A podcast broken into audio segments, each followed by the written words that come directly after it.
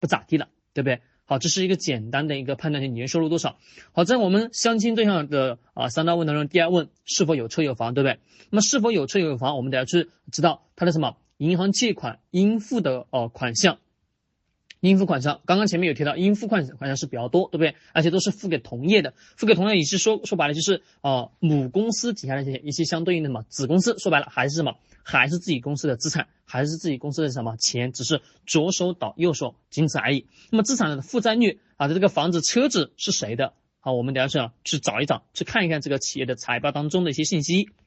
好，各位你们自己看啊，自己看这个呃。交易性金融的负债、短期负债，我们看到流动负债这这一栏当中，其实什么还是比较少的，对不对？它几乎是没有哦，几乎是没只只有一个什么是一个应付应付账款，对不对？应付账款啊，刚刚也说了一般什么全是什么啊，在后市它有有一个解释，全是付给同业的子公司，同业的子公司就是合作上的一些什么货款啊，相对应的啊结算的。其实啊，这个呃，关于关于什么这个应付。哦，应付这个账款其实今年什么是有所增加的啊？去年的话，去年什么相对来说还是比较少的，对吧？两个数字做一个简单基础性的对比，我们也能看到，对吧？幺幺幺哦，幺幺九啊，去年只有七，对吧？今年有幺幺九，去年只有七，那这个数额还是什么？相对来说有增幅还是比较大的，增幅是比较大的。那么我们通通过这两个数据简单对对比，我们也能判断出来，这个企业什么现金流占用，嗯，占用还是比较什么严重。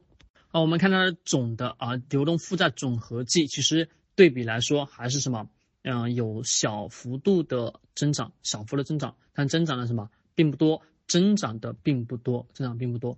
那我们也能从这个增长不多上来判断啊，短期内啊，它这个企业有一个问题，什么问题？就是说啊，占用的这个现金，嗯，是什么有所增加，就是占用的现金有所增加。那整体来说，什么盈利的能力，各位？它的整体的盈利能力还是什么比较稳定的，现金流呢？我们也能看到啊，从它什么资产的负债表当中，其实对比来说啊，幅度增加什么增加减少并不是很大，那说明一点啊，盈利能力是什么相对来说是比较稳定的，就短期内比较稳定。那么也能判断的出来，我们得要什么？从再回到什么？再回到这个企业的现金流量表当中，的现金流量表当中，我们去。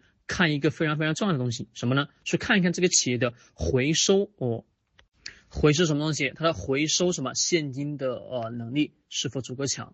好，我们看啊，啊这里以我一会截图啊，就是收到收回的这个投资啊，投资收到的现金啊，收到相现金相比于去年啊，这是投资呃产生的现金流嘛？嗯，有所哦有所减缓，有所有有有所减缓的，嗯是有所减缓的。我们嗯。